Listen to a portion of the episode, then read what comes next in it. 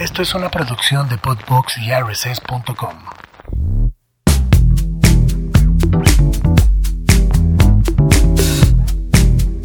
Así es, queridos muchachos, muchachas, muchaches. Ya no sé ni cómo decirles. O sea, aliens, perros, este, criaturas. A toda la gente que nos está viendo que, que le está poniendo atención a este programa. Bienvenidos a un episodio más de La Guasa.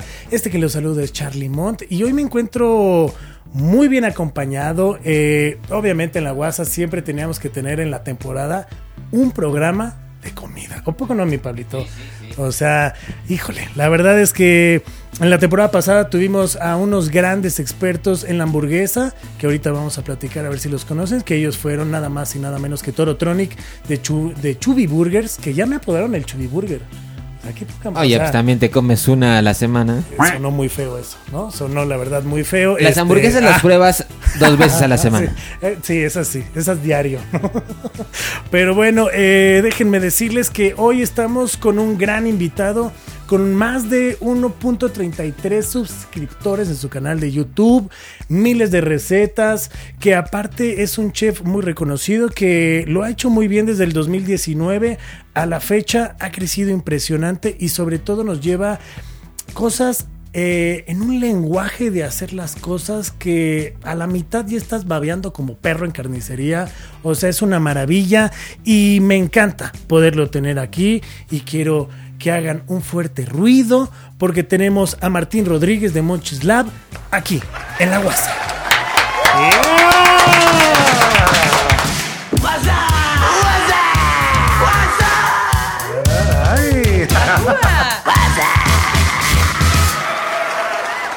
Gracias, muchas gracias Charlie por la invitación.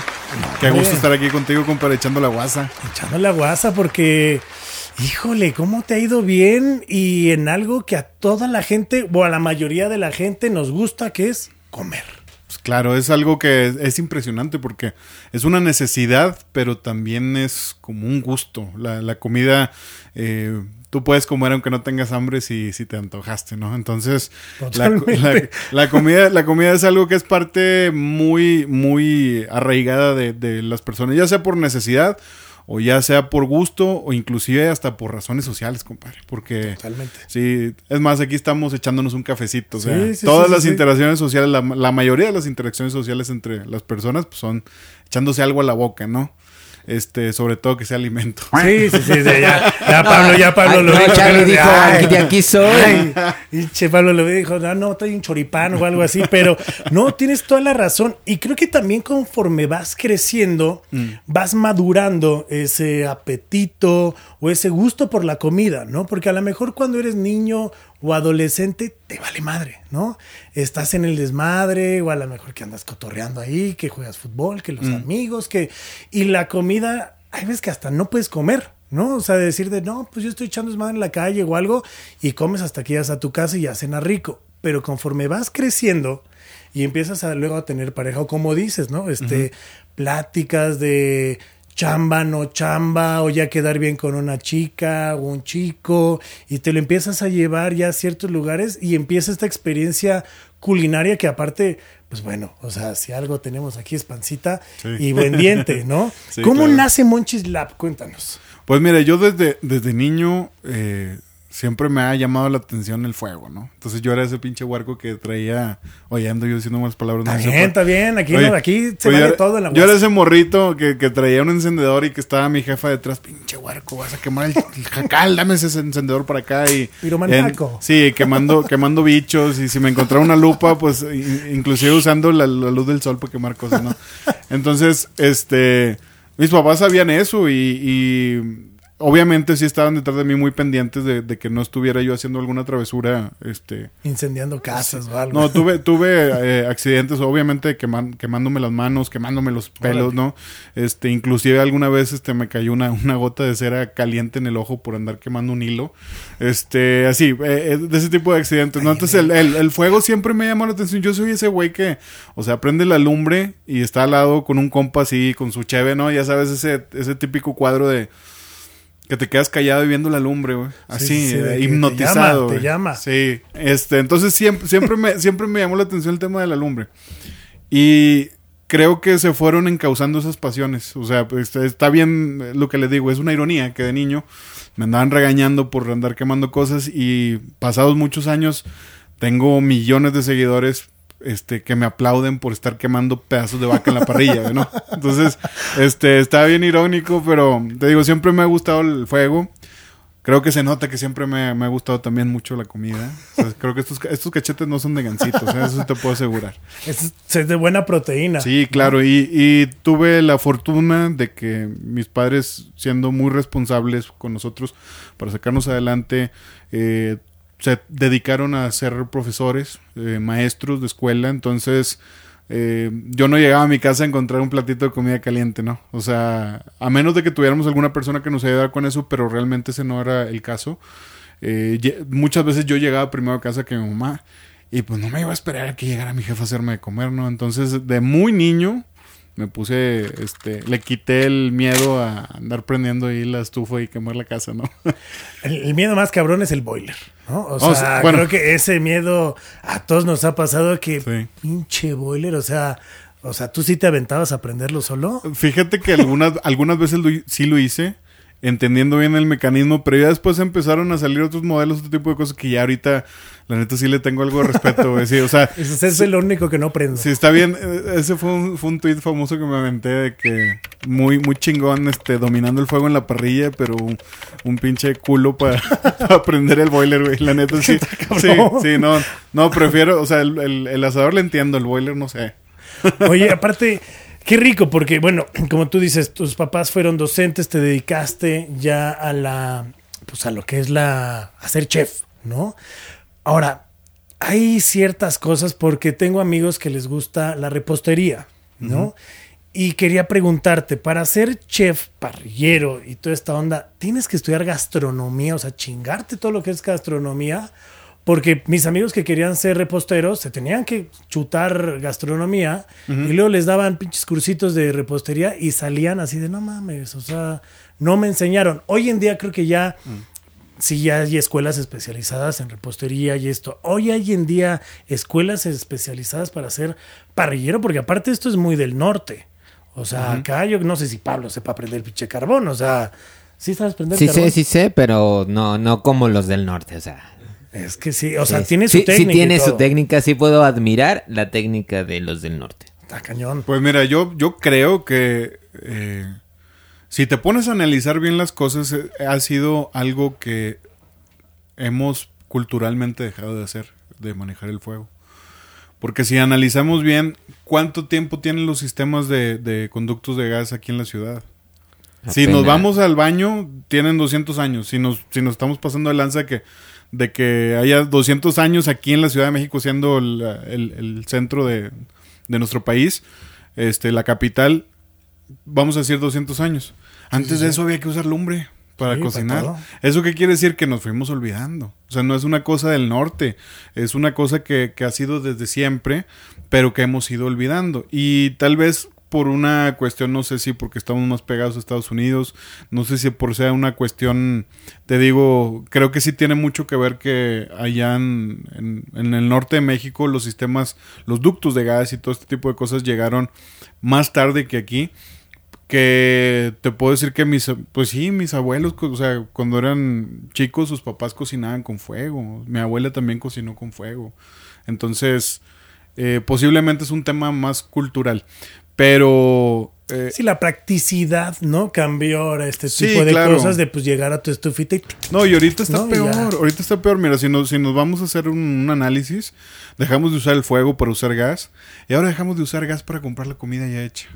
O la electricidad. O, sea, las parrillas ya eléctricas que ya ni siquiera. O el micro. ya la, comida procesada, la comida ya este, conveniente para simplemente satisfacer el hambre que sepa rico, pero que no te está nutriendo mucho. Entonces, ahí hay varios temas. Y para no, no meternos en ese agujero sin terminar la pregunta que me hiciste inicio de, de qué se necesita para ser chef o, o, para tener estos conocimientos o si realmente es muy necesario llevar un, un estudio. Yo creo que hay muchas carreras que existen ahorita. Digo, yo siempre le digo a la gente, todo conocimiento vale. O sea, lo que tú puedas aprender es valioso y puede aportar algo a tu vida, que puede aportar valor al mercado, por lo cual se te puede remunerar mejor. Creces como persona.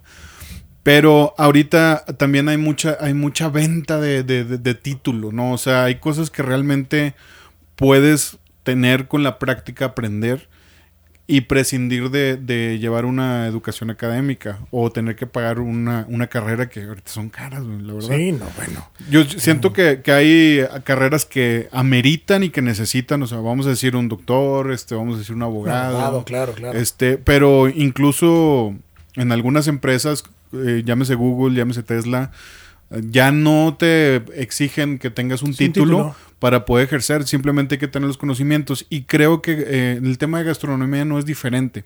Ahorita me ponías el ejemplo de repostería y la verdad es de que la repostería y sobre todo la panadería sí es una sí es una ciencia muy precisa. Vamos a decir que es una son procesos precisos que, que, varían de muchas cosas. Yo, por ejemplo, ayer me metí un apalancadón de pan de aquí, porque el pan de la Ciudad de México es muy diferente al pan que hay en Monterrey. Sí. Y te voy a decir, te puedes usar la misma receta aquí y en Monterrey y el pan va a salir distinto, simplemente por la presión atmosférica Totalmente. y por la altura. Ahí está el caso de la torta ahogada, el virote. El virote. No hay otro es lugar que el virote compadre. es de Guadalajara. Sí. O sea, hay gente que dice, no mames, comí una torta bien chingona en el DF ahogada. ¿Con virote? No, entonces no es una torta ahogada. No es la auténtica torta ahogada, no es ese pan durito por fuera. Y, es, y que si se remoja no se hace mierda luego, luego, ¿no? Sino que aguanta Sí. esa textura y todavía lo comes y cruje. Ay, no mames. me- ya, nos- ya sabemos que vamos a comer después de aquí. Sí, y la, la verdad es que la gente también defiende mucho lo- la comida de su lugar, defiende mucho lo que conoce. Y la gente que no ha probado una torta ahogada puede decir qué mugrero es ese. O sea, Sí, como que un pan, asco, ¿no? un Mojado. pan mojado, Claro. porque te imaginas que va a ser un, una cosa ya, que el, el- el pan ya está deshacida, no es pan, sino que es una masa. Pero tú cuando pruebas el- el- la torta ahogada con el virote es una delicia. Y te digo, es algo que se da nada más en Guadalajara por las condiciones que hay allá. Sí, sí, sí. Entonces la panadería y algunos temas de la cocina tienen algunas premisas básicas que sí te las pueden enseñar en la escuela. O sea, que sí las puedes entender de ahí. Pero la práctica también ayuda mucho. O sea, tú puedes entrar a trabajar del, del lavaplatos, pla- prácticamente Claro. un restaurante, y echarle muchas ganas y llegar a ser chef de cocina y aprender mucho. Aprenden mucho de los cocineros y aprenden, se aprende mucho viendo también. Entonces, Y creo que ahí es la mejor manera de aprender, porque realmente estás en el proceso que debes de hacerlo, ¿no? O Sí. sea, estás viendo, porque luego hay veces que es mucha teoría, no sé, la comunicación, ¿no? O sea, hay gente que estudia comunicaciones y cuando llega a la práctica editar o a poner una cámara dice, ah, cabrón, esto no lo vi, ¿no? Y es muy diferente. Y la práctica, como tú bien dices, la cocina creo que es eso, meterle mano, ensuciarte, saborear y decir, ay, le faltó, no le faltó, ¿no? Sí, es que realmente, o sea, vamos a decir, ¿qué, qué sentidos necesita tener desarrollado, por ejemplo, un músico? Quizás necesita tener una buena, un- una buena voz para Un poder buen cantar, un buen oído. Acá en el tema de la cocina necesitas tener un, un buen sentido del olfato y un buen sentido del gusto. Y la verdad es de que no todos tenemos tan desarrollados esos, esos sentidos. O sea, lo puedes trabajar, pero hay gente que lo tiene nato. O sea, No, que nace. yo, que nace. yo creo que algo que a mí me ha ayudado mucho es tener el, el olfato desarrollado. Yo soy muy, o sea, me gusta, re- recuerdo mucho los, los olores. De hecho, como, como cosa rara, como cosa tal vez negativa, yo si conozco una persona y le huele la boca, tiene halitosis, me voy a acordar toda la vida que ese güey huele feo o esa claro. chava huele feo. Me, to- me tocó tener tal vez, tuve ahí un par de citas donde conocí una chava, ay, ¿cómo estás? Y de repente el aromita, güey, y, y, y, o sea, igual pasa, también pasa. con igual también con el perfume, o sea, una chava que olía rico y ah caray, o sea, y identificando también hasta qué tipo de perfume es, esto me gusta, ¿no? Entonces creo que creo que un punto a favor para mí ha sido tener un buen sentido del olfato que también va muy conectado con el sentido del gusto y de esa manera puedes ir afinando tus técnicas de cocina, la forma de sazonar y así poder impresionar a, a los demás a la hora de que prueben un platillo, ¿no? Totalmente. Y algo que bien dijiste, como así como el pan y todo, creo que la carne también. En la Ciudad de México no tenemos carne como en Monterrey. O sea, Yo me acuerdo que la primera vez que llegué a Monterrey, y a lo mejor va a sonar absurdo, ¿no? Pero el chicharrón de la Ramos, qué pedo. O sea, yo cuando llegué a Monterrey me dijo, no, prueba este chicharrón. Y dije, no mames, chicharrón. No, pero este chicharrón. Y lo vi, dije, acabas de tener chicharrón, ¿no? Carnita crujiente con esa grasita y, y lo pruebas y dices, ah, no mames. O sea, no existía en la Ciudad de México, ¿no? O sea, como había gente que a mí se me hacía, no sé si te llegaste a dar cuenta, pero luego cuando tomas ciertos vuelos a Mérida, ¿no? Había gente que se traía pan de Mérida porque solo lo hacían en Mérida, que Sí. no me acuerdo cómo se llama esta panadería, pero lo traían, ¿no? De Mérida para acá y luego había gente que llevaba Krispy Kreme, ¿no? Y decías, no mames, o sea, que lleva unas donas, pero porque no existía. Y la carne, creo que Monterrey, bueno, todo lo que es el norte, tienen hasta diferentes cortes que en la Ciudad de México no se acostumbran. Los taquitos de suadero, por ejemplo, ¿no? O sea, creo que es muy de la Ciudad de México como el pastor. Ahora el pastor creo que ha salido un poco más y se ha tropicalizado, Sí. pero eran tacos de acá, Sí. ¿no? O sea, Pues mira, el, el tema de las proteínas. em, yo siempre he dicho que la, la cocina mexicana es de principio multiplicativo. Si nos vamos a- al tema, o sea, ¿por qué multiplicativo? De un kilo de frijol salen 4 litros de frijol cocido. Frijol hervido. sí, sí, sí. De un kilo de arroz salen otro tanto, 4 kilos de, de- de arroz ya hervido. De un kilo de maseca puedes sacar 3, 4 kilos de tortilla. Y es nada más prácticamente agregarle agua. O sea, es, es, es, literal. es, es un alimento que vas a multiplicar, ¿no? Entonces, eh, por, por principio y la- lo que la historia nos cuenta, por ejemplo, la birria, todo lo que trae la birria es simplemente un adobo para esconder el, el hedor o el, o el aroma fuerte de la carne de chivo. Que ese es el, vaya, es la proteína con la que, ahorita ya se hace con res y se hace con Sí, otras- sí, sí, otras pero era chivo antes. Era Sí, chivo sí, y olía chivo, monte porque el animal está comiendo este pastito y está chupando y piedras y, y tiene una carne dura porque no tiene mucha mucha grasa. Entonces se aprovecharon, aquí se empezaron a aprovechar mucho los, los cortes y las carnes que, que prácticamente la gente que tenía los medios tal vez para adquirir una, una proteína de calidad pues no, no iba a pelar, ¿no? Entonces la birria nace de esa necesidad de que, oye, ¿sabes que tenemos esta carne? ¿Cómo le hacemos para que sepa rico? No, pues escóndela entre un montón de chiles y un montón de especias, ¿no?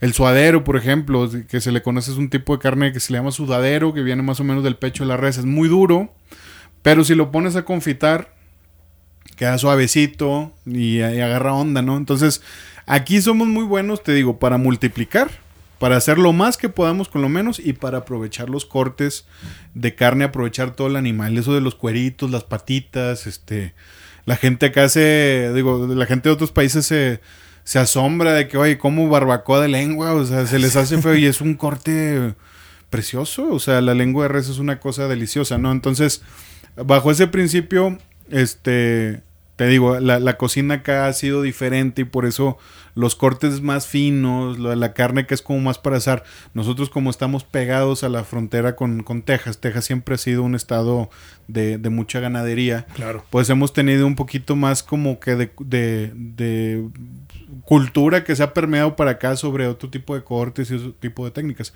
En Monte- Monterrey no es un buen lugar para para eh, producir carne como lo es Sonora, como lo es Chihuahua. Allá también son muy muy orgullosos de sus de sus este animales de su Super producción. ganaderos. Pero, pero Monterrey siempre, siempre hemos tenido también el tema de, de azar, ¿no? Entonces, y lo del chicharrón, te digo, no es, no es una onda que sea exclusiva de- del norte de México, sino que el chicharrón aquí es otra cosa. O sea, Totalmente. el chicharrón aquí es la piel de cerdo, si no me equivoco. Y allá en Monterrey lo que se hace con el chicharrón prácticamente es un confit de, de carne de cerdo. Regularmente viene siendo la parte del cachete este que se pone a, freír y queda una carne suavecita por dentro, de muy buen sabor, este y ya se ha hecho ahí como también un parte de un icono de, de la ciudad, ¿no? Sí, ya, ya es como el valor, ¿no? Ya que siempre, ay, pero me traes de la Ramos, ¿no? Afortunadamente ya la Ramos ya llegó acá. O sea, se tardó Sí, un hay, hay, mu- hay muchos lugares, es uno de los, o sea, en cuanto a chicharrón, digo, está, está muy curioso que, digo, siendo una carnicería, pues lo, lo más famoso de ellos es el chicharrón. ¿no? chicharrón. Digo, es irónico, pero este, la gente ha, ha valorado mucho la, la calidad que han puesto en, en ese producto y muchos más negocios también se han puesto eh, ahí a, aportar, yo creo, a ese icono que ya es el chicharrón en la ciudad de, Monterrey, ¿verdad? Y algo que creo que también has hecho tú, justo es llevarle a la gente con todos estos videos y toda esta experiencia que tienes, esas recetas, ¿no? Y el cómo las, o sea, las impartes y las estás eh, gestionando y todo, lo haces ver tan fácil, ¿no? Que luego, o sea, neta, yo sí me he puesto a ver recetas que digo, a ver, ¿cómo va a ser esta madre? Y ya estoy babeando, ¿sabes? O sea, no puedo terminar de verla sin decir, pero los procesos y la manera, creo que tienes ese lenguaje que, pues por algo 1.33 millones ya de seguidores, pues es una locura, ¿no? O Sí, sea, la verdad que sí. ¿cómo pensaste que iba a ser este boom? O sea, al hacer esta técnica, o sea, llegaste en algún momento a decir, "Vo- voy por acá, este, o solo quiero compartir esto. Pues prácticamente fue como un desahogo creativo. Te digo, yo vengo de eh, profesionalmente de dedicarme a publicidad, marketing digital, pero como te digo, tengo un trasfondo ya muy arraigado ahí con el tema de la comida, tengo un gusto muy marcado por la parrilla. Entonces fue como que mezclar esas dos cosas, ¿no? Lo que ya conocía de- del- del trabajo y un hobby y hacer este experimento como manera de desahogo creativo. Digo, en, en la creatividad depende mucho también de, del- de cómo te pingpone las cosas el cliente, haces, terminas haciendo Totalmente. cambios que a lo mejor no quieres hacer. Y acá era completamente mío, o sea, no tenía que responderle a nadie, no tenía que cambiar nada y dije, bueno, si estamos en lo correcto, tal vez esto pueda trascender. Y lo fue haciendo, digo, con el tiempo, digo, al principio pues eran la familia los que veían los videos, que la familia y los amigos eh, son los que tenían las críticas más duras. Total. Pero este, yo, yo si algo le puedo recomendar a la gente es de que eh, hagan caso a su intuición, porque siempre vas a tener esos comentarios de no, es que qué estás haciendo, no estás perdiendo el tiempo, mira que la gente se está riendo, de repente, o sea, no faltaba el, el compa que te mandaba los stickers de las capturas que sacaban del, del video, raza riéndose Sí, o sí, sí. gente criticando lo que preparaste o de que por eso está bien cachetón, etcétera. O sea, siempre, siempre hay alguien que tenga un, un comentario negativo y la mente tiene este freno de mano natural. Digo, cuando vas a hacer algo, siempre tu mente te da cinco razones por las cuales no dar el primer paso, ¿no? Entonces, eh, pues yo pues me hice de oídos sordos y dije, ¿sabes qué? Le hice caso a la boca a mi estómago que decía, mira, güey, ¿te estás divirtiendo? Sí. Dale, dale, no pasa de que un día, el día que tú quieres lo dejas de hacer. Pero ese día no ha llegado, o sea, al contrario, lo que empezó a llegar fue gente y cada vez también fui refinando mi, mi forma de cocina, fui aprendiendo sobre la marcha porque inclusive había cosas que, procesos que no estaba haciendo bien y había gente que te hacía estas críticas constructivas, estos aportes de que Martín, mira, esto se hace de esta manera, eh, te lo comparto para que después lo puedas hacer de la forma que es. Y así fui aprendiendo y hay gente que también me deja sus aportes y todo lo vamos metiendo ya en los videos. Y la verdad es que ha sido pues una aventura espectacular, te digo. Pues me trajo aquí estar platicando contigo. Qué chulada que puedas este, conectar también con la cocina y con este tema de las redes, poder conocer otras personas que también están haciendo cosas muy interesantes, ¿no? Y que aparte hablas de algo súper interesante, ¿no? Los sueños y el hobby, ¿no? Porque pues, tu sueño era el fuego y estar ahí jugando y luego ya le metiste carne y luego empezaste a cocinar y, y hoy me imagino que ya no te dedicas a la publicidad, o sea, ya no estás en una agencia o sigues trabajando para agencias o ya es totalmente de lleno en Monchislab. Pues mira, la verdad es de que eh, yo emprendí una agencia de marketing digital que todavía sigue vigente. Tengo algunos clientes, la, la mayor parte de los clientes que tenemos ahorita son clientes que, que se han quedado con nosotros después de muchos años. Todavía sigue la agencia, todavía me involucro en la agencia, pero el canal fue, cre- fue agarrando su propia atracción, agarró pies solos y, y rumbo y, y empuje, entonces tengo que darle la atención. Lle- Llegó un punto en el que el canal me reditúa mucho más que, que la agencia. Eh, entonces, este, bueno, el, el sueño o el, o el hobby empezó a, a alimentarme también de, de otras maneras, no nada más el alma, sino también a, a ponerme un peso en el bolsillo, lo cual me permite darme tiempo para podérselo dedicar. Y la verdad, voy a ser franco, mira, eh, nunca, nunca ha sido mi sueño ser un chef de un restaurante, eh, de estarme dando la vida de chef. Conozco, he conocido muchos chefs y valoro muchísimo su labor porque la labor de un chef es ser jefe de cocina y es estar en una cocina y los cocineros están ahí atrás, nadie los ve. Es una madriza. Este es una es una putiza. o sea, Putiza, sí, realmente la verdad, es sí, la es una palabra- putiza, Esa es la, sí. esa es la palabra. adecuada. Y, y, y realmente yo no me hago llamar chef, aunque realmente la palabra chef es, es el francés de jefe, jefe de cocina. Entonces, si tú tienes una cocina en tu casa, prácticamente eres un chef. Ya eres chef de tu propia cocina. Pero trato yo no utilizar ese, ese, ese nombre como, como chef como tal por respeto a esas término, personas. claro. Sí, porque mira, realmente yo soy cocinero para mí.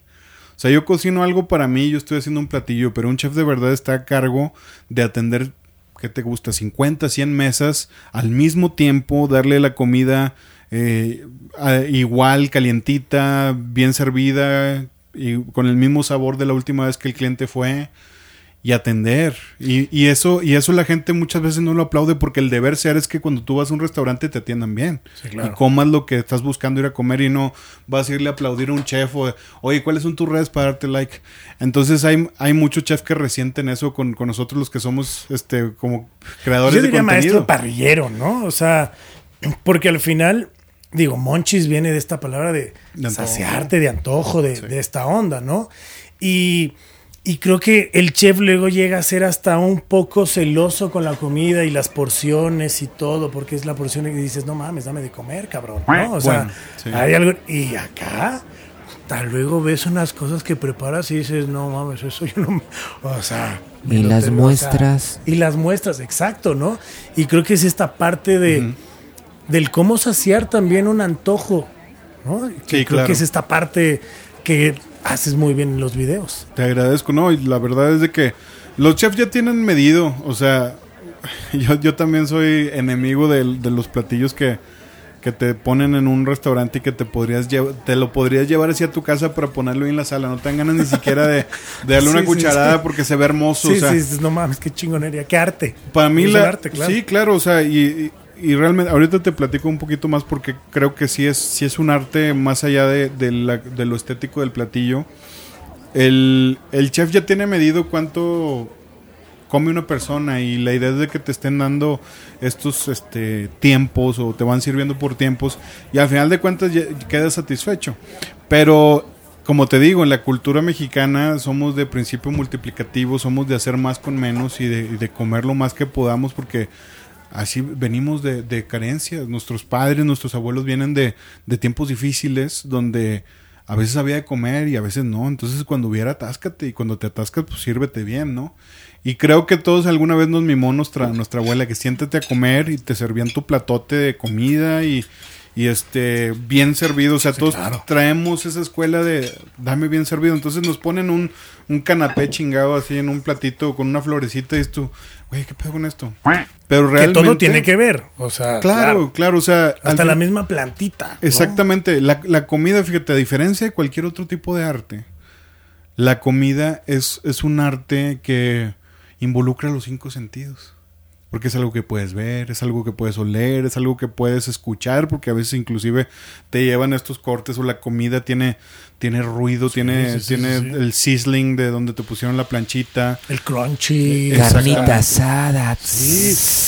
¿Cómo Acá no? el, Ay, el sí, vaporcito, no, el aroma, eh, tú lo estás viendo, o sea, involucra inclusive más allá de los cinco sentidos porque si eso te lo presentan junto con una buena compañía, yo creo que esa buena compañía inspira algo más que, que lo que puedes apreciar en un sentido, ese, es, ese sentido de acompañamiento, ese sentido de, de, de- de que estás eh, en un buen ambiente cómodo, se vuelve, eso, eso es un arte.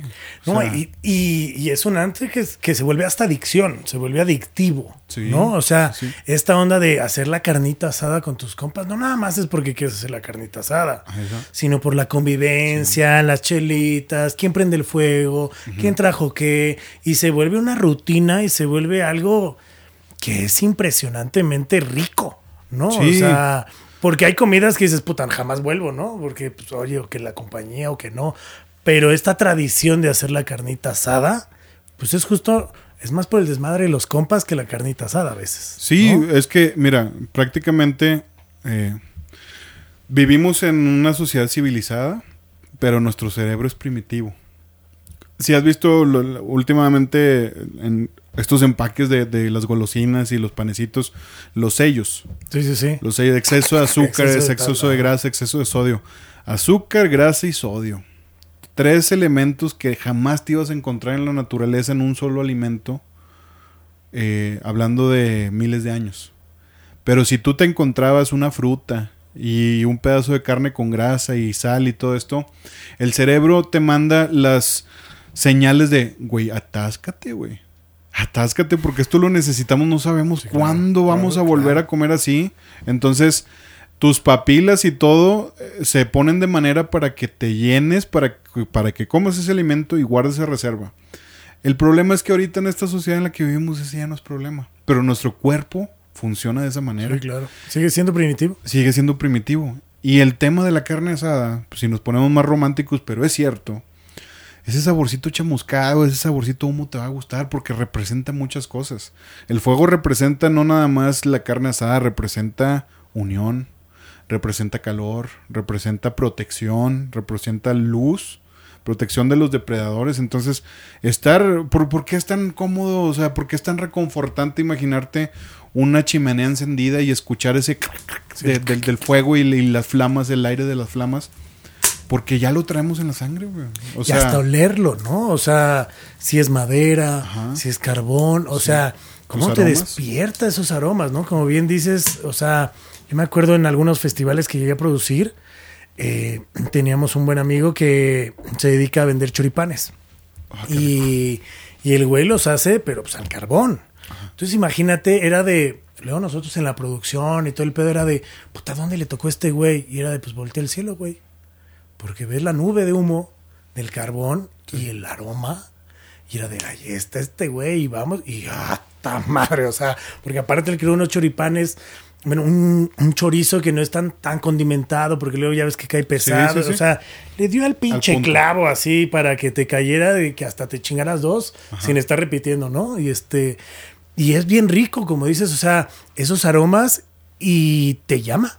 Te claro. llama, el fuego te llama. Sí, exactamente, te digo, eh, podemos ser muy civilizados, pero este tema de la comida es, es o sea, el, el fuego también es una atracción, así como es la, la atracción entre un hombre y una mujer. Tu cuerpo te llama, o sea, te, tú ves a una chava atractiva, una chica atractiva, si esa es tu preferencia, y te llama, güey, porque lo traes, lo traes en tu ADN, güey, lo traes, eso, eso viene en ti, y creo que el fuego también tiene lo mismo. Ahora, no es exclusivamente la carne con el fuego, los vegetales también Sí, entran sí. ahí. Yo, aunque, aunque mucha gente me conoce por la carnita asada, eh, hay cosas muy interesantes que se pueden hacer ahí con, con vegetales también. Y es una forma muy saludable. Bien ejecutado, es una forma muy saludable también de cocinar tus alimentos. Pues ahí está el morrón con el huevito, ¿no? Que es como. Ah, tremendo o sea, desayuno, o cómo sea, no. Y una delicioso. presentación preciosa también. Sí, se ve chingón, o sea, Sí, sí, sí. las papitas, este, las cebollitas, los nopalitos. Ay, híjole, ya se nos está haciendo agua la boca. Carne asada el fin de semana, ya. Carne asada el fin de semana. Mi querido eh, Martín, ¿qué viene ahora para Monchis Lab? Porque estás en un tour de medios acá en la Ciudad de México. ¿Qué estás preparando? ¿Qué traes debajo de la manga? ¿Qué podemos esperar? Pues mire, yo la verdad me siento muy a gusto a- como se ha ejecutado el, el canal. Yo creo que lo que lo que sigue es cada vez irnos metiendo un poco más en otras áreas de la cocina que, que tal vez por el momento no he incursionado, porque te digo, yo también estoy en un, en un proceso de aprendizaje. Aunque mucha gente, y lo agradezco, mucha gente me, me conoce como, como alguien que es figura en el tema de, de la gastronomía. Tengo mucho que aprender y, y creo que lo que vaya aprendiendo en el camino lo quiero ir compartiendo, sea algo valioso, sea algo sencillo, para inspirar a las personas, te digo, tanto a las personas que se quieren dedicar a este tema de la gastronomía, como a las personas que, que son entusiastas, porque creo, como te digo, eh, cuando tú dices, allá en el norte son más de, de utilizar el fuego, no.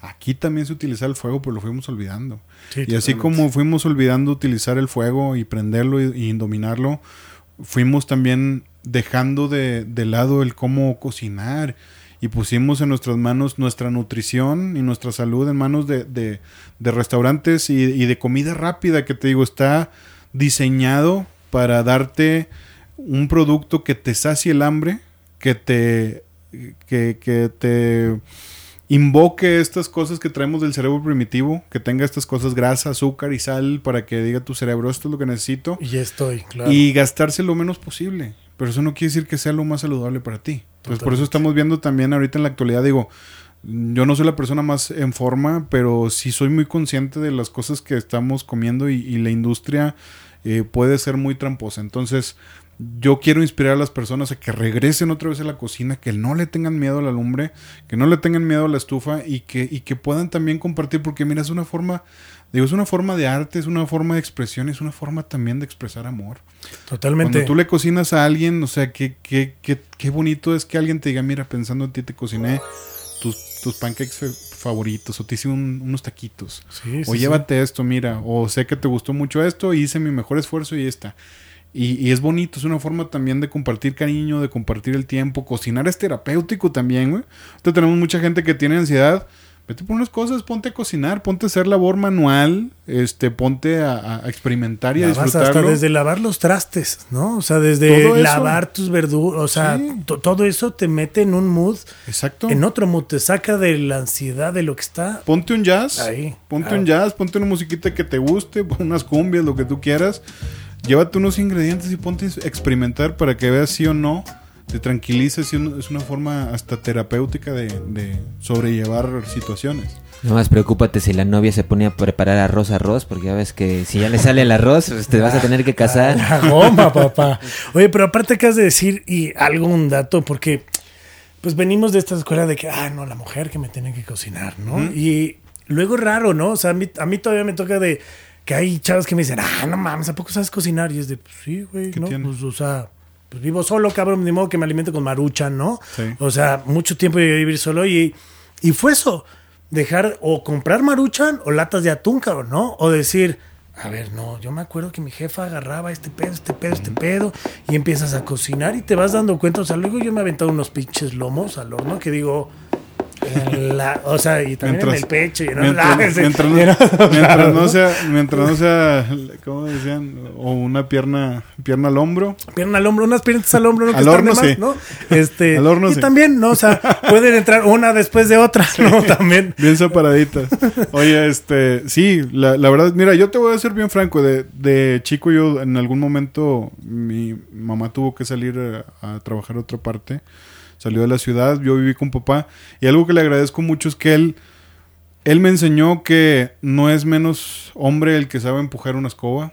No te hace menos hombre que te sepas cocinar algo y que puedas traer tu ropa aseada creo que sí venimos de no, tenemos que hablarlo aunque no se hable de eso o la gente busque darle este por otro lado al tema pero sí hubo un tema de, de, de machismo de la mujer me tiene que cocinar pero es Claro. que más más allá de eso el, es que pues la mujer estaba en casa y es repartir las labores Sí, sí, ahorita tenemos también estas hay estas situaciones en las que a veces el hombre es la es el amo de la casa Y que está y, bien. él este- y, la, y la mujer es la que va y trae el sustento. Más allá de, de que, de ponerle estereotipos a alguien, en el mundo hay que ser útil. Y si vas a estar en pareja, hay que ser útil. O sea, eh, por eso te digo, a mí me gusta cocinar, pero no soy el mejor lavando platos. Pero a mi pareja sí le, sí le gusta apoyarme con eso. Y Entonces ahí ahí repartes hacemos, actividades, ahí claro. hacemos mancuerna. A ella le gusta que le, que le cocine rico y a mí me gusta que ella me pueda ayudar también a que las cosas estén aseadas y que los dos podamos estar en un ambiente de armonía, ¿no? Totalmente. Entonces, este, no te hace menos hombre saber cocinar y tampoco no te hace menos mujer el no saber hacerlo. O sea, hay que, yo creo que hacer lo que a uno le guste y para lo que eres bueno también, ¿no?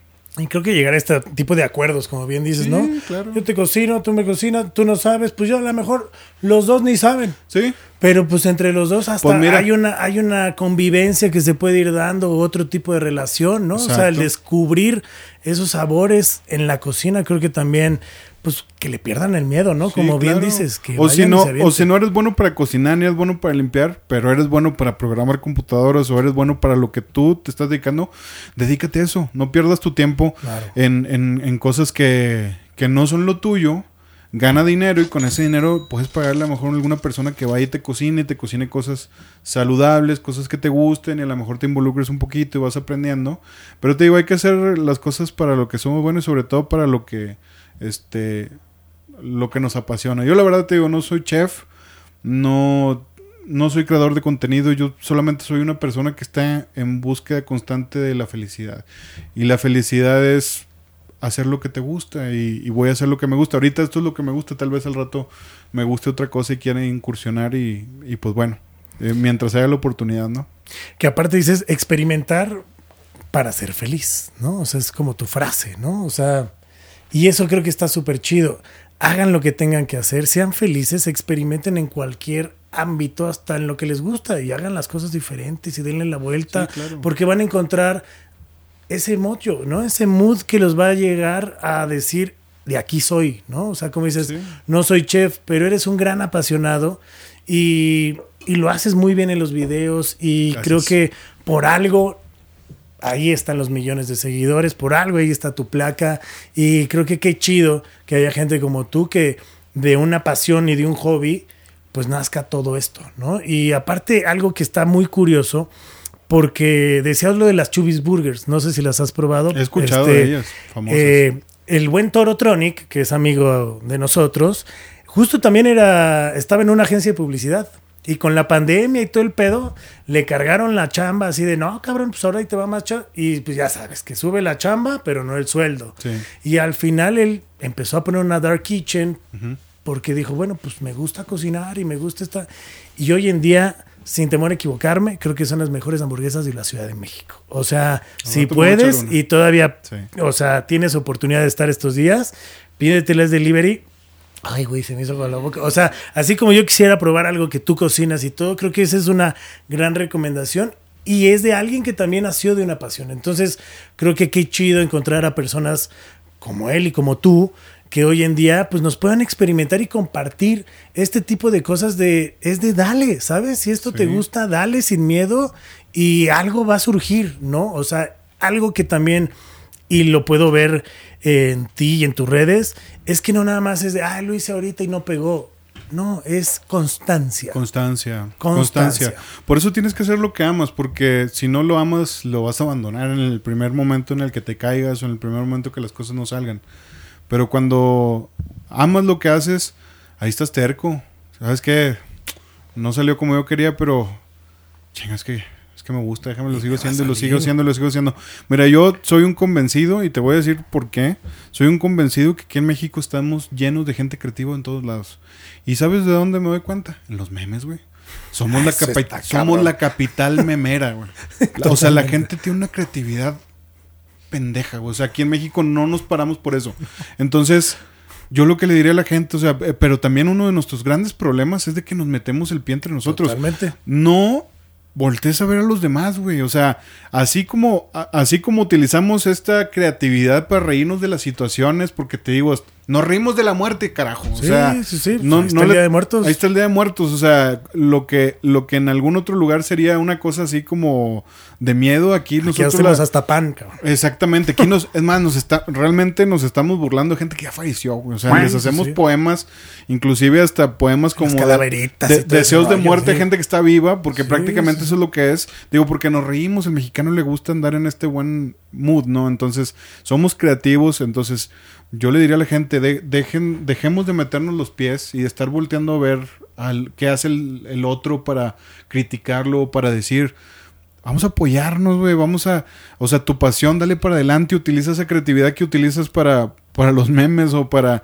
sacar chistes o para eso, utilízalo para ti y, y, y sigue lo que amas y te aseguro que México sería un país muy diferente si creyéramos en nosotros mismos, porque creo que es eso nada más, o sea, nos falta creernos la chinga, o sea, ahí están las evidencias. Totalmente, hay que ser chingones sin chingar a nadie. Se puede. Creo que eso se puede y como dices, si ves que alguien, un compa tuyo está creciendo y le está yendo chingón, qué chingón. Pues no vayas y pídele, oye, güey, gratis. O sea, apoya. O, no, vayas, con la pinche crítica o la envidia, O sea, no vayas ahí de que, ah, pues yo también quiero poner lo mismo, a competirle. No, güey, mira, hay para todos. Sí, o sea, en esto hay para todos.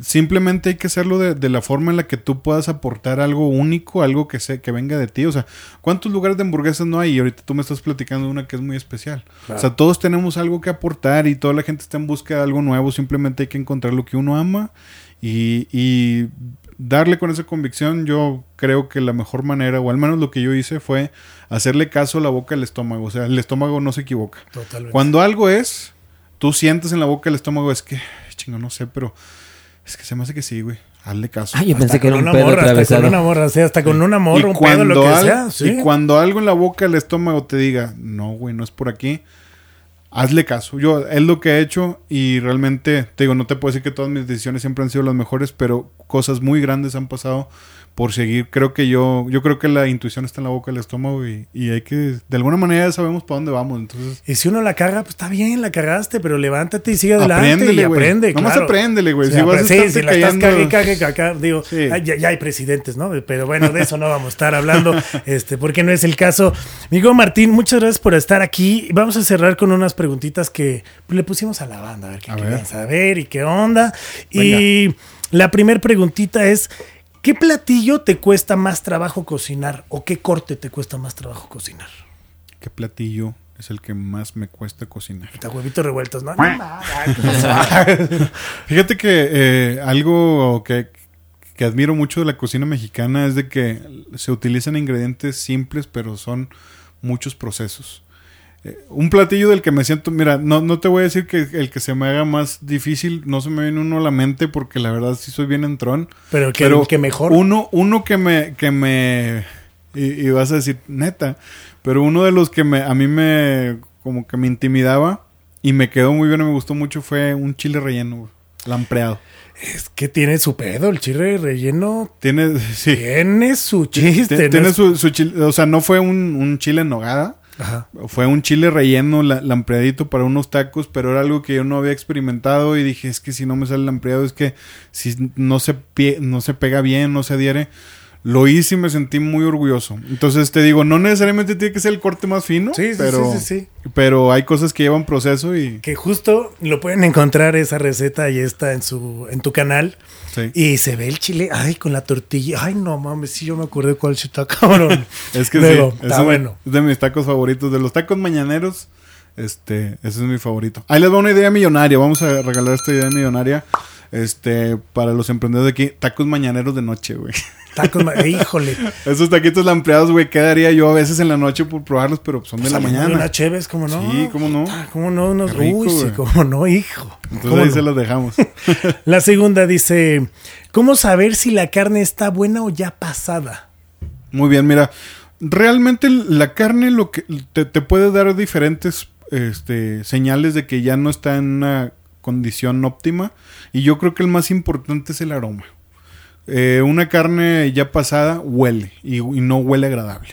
Eh, hay carnes que de repente por el tema de la mioglobina, que es esta que es esta tintura que tiene el jugo de la carne y las fibras, que es lo que le da el color rojito. Sangre no es, o sea, porque mucha gente dice, ah, eso es sangre. No, la sangre, la sangre se sale en el momento que se sacrifica el animal, pero los músculos y todo esto tienen la, esa, esa sustancia que se llama mioglobina, que reacciona con el oxígeno. Entonces, cuando reacciona con el oxígeno, agarra una tonalidad más roja. Pero cuando nosotros compramos un corte y este corte está empacado en, en plástico, muchas veces es empacado al, al haber ausencia de oxígeno, se pone algo opaca Como la negrita, carne. ¿no? Sí, algo opaca. Entonces tú ese, ese corte de carne te puedes dar cuenta si está pasado porque va a oler y va a oler desagradable. Pero si no huele desagradable es un corte que, que está bien. Simplemente hay que dejarlo respirar prácticamente, hay que sacarlo de su envoltura, dejarlo unos minutitos afuera y vas a ver cómo va a volver esta tonalidad roja al corte de carne. Entonces lo, lo más interesante ahí es el aroma. El, El aroma, es aroma. el que te puede decir. Ahí está. Si tú estás puteado de la nariz, ya valiste madre. Así o sea, que, si te dio COVID, si te dio Si COVID. COVID, ah, I'm sorry, my friend. Así una No diarrea te esperará. Este, la tercera dice, ¿dónde es mejor comprar la carne? Y yo creo que se refieren más como si a súper o mercado, ¿no? Porque pues dónde, pues donde quieras, ¿no? Pero Mira, yo te voy a dar unos tips para que te puedas comprar los lu- el- el- la, la mejor carne posible. La mejor carne es la que te la que puedes encontrar en fresco. No siempre la encuentras en fresco. Hay lugares donde está este, congelada, empacada al vacío. Pero la, la carne más buena es la que puedes encontrar en el súper y que puedes ver la pieza que está descongelada. Entonces hay supers que, que lo venden así. Hay lugares que venden la pieza congelada porque es carne importada que tiene que llevar este tiene que estar congelada para su preservación. Eh, simplemente es que tenga una buena, una buena cadena de frío, es importante, entonces muchas veces viene congelada por eso. Pero también allá afuera hay mucho, este, hay mucha carne muy procesada que está inyectada con agua y con sustancias para que no esté tan dura. Entonces, un buen corte de carne, sobre todo ahorita en, este- en estos tiempos, el, el precio no va a ser un corte económico. O sea, un corte económico eh, te, te puede estar diciendo de que su calidad es muy dudosa. Y yo les recomiendo más bien que consuman menos carne, pero de mejor calidad. Entonces, para que se den una idea, este es otro tip que se los voy a regalar aquí. Aproximadamente entre 250 y 300 gramos de carne por persona es lo que se va a comer Es en una asada. Así que no compren de más tampoco. Ese es un error común y sobre todo allá en Monterrey queremos ver el asador repleto y terminamos comprando muchos kilos de carne de muy mala calidad simplemente para que se vea que hay mucho humo y que la parrilla está llena. Pero mira, son 250 o 300 gramos de proteína por persona y vas a llenar con eso. güey. Entonces, con un kilito de carne pueden comer tres personas sin problema. Entonces es una buena base también para que sepas no nada más qué corte comprar, sino cuánto. Ahí está, para que no la caguen, ¿eh? Ahí está. Luego, cuarta, dice, ¿cuál es la técnica precisa o cuál utilizas para prender el carbón? Para prender el carbón, mira, no batallas mucho. Realmente yo le llamo la técnica la cuevita, porque prácticamente es acomodar este, esta, este, yo le digo el yenga de fuego. A huevo. Ha habido, ha habido un montón de, de- de artefactos y artilugios ahí para prender el carbón. De hecho, hay una chimenita, esta sí la uso, la verdad. Co- ¿Para qué te Ah, la que no? la que pones el carboncito y Sí, es un, es un cilindro sí, sí. así que te permite poner abajo un, un papel. Tú puedes poner un papel con azúcar o con aceite, creo que es lo mejor, Ese de bolita. azúcar no me lo sabía. El azúcar también ayuda a que se prenda ahí un, un- buen rato. Ok. Puta, hasta con Doritos le he aprendido, güey. Este, nada más hacerle una torrecita ahí que tenga una buena entrada de oxígeno. Es importante que haya oxígeno. Eh, hay gente que, que hace el gran error de ponerle mucho aceite, lo empapa, no, no es necesario. Con una, un papelito de lleno con aceite o con azúcar adentro de esa cuevita, lo prendes y le vas acomodando carboncitos arriba sin dejar, sin tapar, sin llenar de polvo para que entre oxígeno y así pueda encender. Sí, porque hay cabrones que me ha tocado, saludos, saludos. Tú, tú que me estás viendo, cabrón, que no mames, y ahora hay unos pinches, este, como, pues no sé, como gasolina, o sea, es un tipo de gasolina. que- Hay, hay y- mucho, hay mucha, Y ese tipo de cosas, la neta, a mí sí no hay me mucha mamaduría allá afuera con el tema de la, de la parrilla. Sí. Y está bien porque te digo, es- o sea, es parte cada de, quien, ¿no? es el esfuerzo del mercado también de encontrar productos así, pero realmente eh, no olvidemos que el, que el fuego terminaba siendo una herramienta muy básica y ahorita la estamos, creo que la estamos complicando mucho con, con todos estos productos, pero no está mal, digo, si, si hay gente que le sirve y si es la manera que ellos pueden llevar a cabo esto, fregón, pero este con cosas muy sencillas lo puedes hacer, Ahí realmente. está su papelito, aceitito, azuquitar y vámonos. Y si no, pues unas pinches doritos a la goma. ¿Cómo no? Uno para ti y dos para mí. Es uno para acá, uno para el fuego, ¿no? Y tres doritos después, Y tres che, doritos fuego no después, prende. che, fuego así, y todavía bien panzón, ¿no? La última, y dice, ¿cuál es el mejor corte para una cita y luego de hacer el delicioso? Ay, cabrón, ¿qué tal? Mira, O sea, me imagino que... O sea, la carne va después o antes, ¿no? Porque luego ya termina en medio. empachado. Bueno, siempre va en Mira, medio. pues si ya, si ya tienes confianza con tu pareja o con la persona con la que pretendes ser el delicioso, yo te recomendaría que primero hagas el delicioso, güey, para que no andes, porque si no, luego ahí vas a, Estar vas a andar ahí, este, sí, sí, sobre todo si, si a tu pareja le gusta que tú hagas la chamba, ¿no? Y quieres quedar bien. Pero si no, mira, yo, yo recomiendo mucho el, el T-Bone o el Porterhouse. Porque mira, no generalizamos, pero la mayoría de las damitas les gusta un corte de carne que no tenga tanta mordida, que esté suave, ¿no? Entonces, el T-Bone tiene dos cortes, estos son dos cortes en uno, es el, famoso hueso en si, si lo sacas, me imagino el- lo ubicas. Y tenemos dos pedazos de carne, el más alargadito se le conoce como Nueva York y el Nueva York tiene más mordida. Ese para acá, para los vatos que nos gusta, bueno, yo que soy perro de andar mordiendo, me gusta mucho, es un corte que tiene mucho sabor también. Y al lado tenemos el filetito de cabrería. Y ese es más suave. Y es una porción más pequeña. Entonces, puedes tener para compartir. Entonces, ahí está el filetito suavecito y está ahí este el, el Nueva York. Ese es un muy buen corte para degustar. Si tienes ahí con una botellita de vino tinto, pues mejor. Y puedes acompañar ahí con una papita horneada, una cosa así. Y una salsita este aparte y, y cállate. Y ya, Enamores a la que ya, quieras o al que quieras. Ahí está, así que ya lo saben. Mi querido Martín, muchas gracias por estar No, aquí. Espero que. Monchis Lab siga creciendo. Y pues luego que vaya a Monterrey le va a hablar al Jonás y le va a decir, oye, compadre, márcale Martín para hacer algo. Siempre, Está chingón". siempre, cada semana se hace ahí un asado con los compas, un asado fuera de cámaras. Entonces, bienvenido. Tienes allá tu casa en Monterrey. A lo mejor no tienes agua, pero de que tienes casa, de Pero de que tienes casa- un chingo de hambre, de- vas a de- tener hambre. De que hay cerveza y hay carnita asada, la va a ver, Con compadre. eso, y, con y eso. ahí eres bienvenido. Muchas gracias. Redes sociales para que la gente te pueda encontrar. Mira, estamos en, en casi todas, por- menos en Be Real porque todavía no, todavía no le entramos ahí, pero TikTok, Instagram, YouTube, Facebook, este Twitter, Munchit Lab. Este, ahí vas a ver mi cara y mis cachetotes este, en la foto de perfil, entonces no hay, no hay pierde. Síganlo, vean todas las recetas, porque en serio, híjole, hay de todo. Esos taquitos de, de- de chile relleno que dijo están ahí. O sea, hay una infinidad, miles de recetas. También está la página para que ustedes puedan ingresar a la página, dejar sus comentarios. Si quieren ya colaborar algún comentario de marca, también ya lo pueden hacer. Ahí está en la página, ahí le escriben. Y pues bueno, muchas gracias por haber estado aquí. Y yo soy Charlie Mont. A mí me encuentran como arroba monterrock-bajo, obviamente arroba WhatsApp con Z y. IG-bajo, arroba Podbox, donde pueden encontrar todo el contenido que hacemos y generamos aquí en Podbox. Suscríbanse, compartan y si ustedes no lo saben hacer, compartan cualquier receta de Martín, ahí de Monchis Lab y seguro, como bien lo dijo, no le tengan miedo, experimenten, si la cagan, pues seguro saldrá algo rico, ¿no? Exactamente. A lo mejor no en ese platillo, pero más de Exactamente.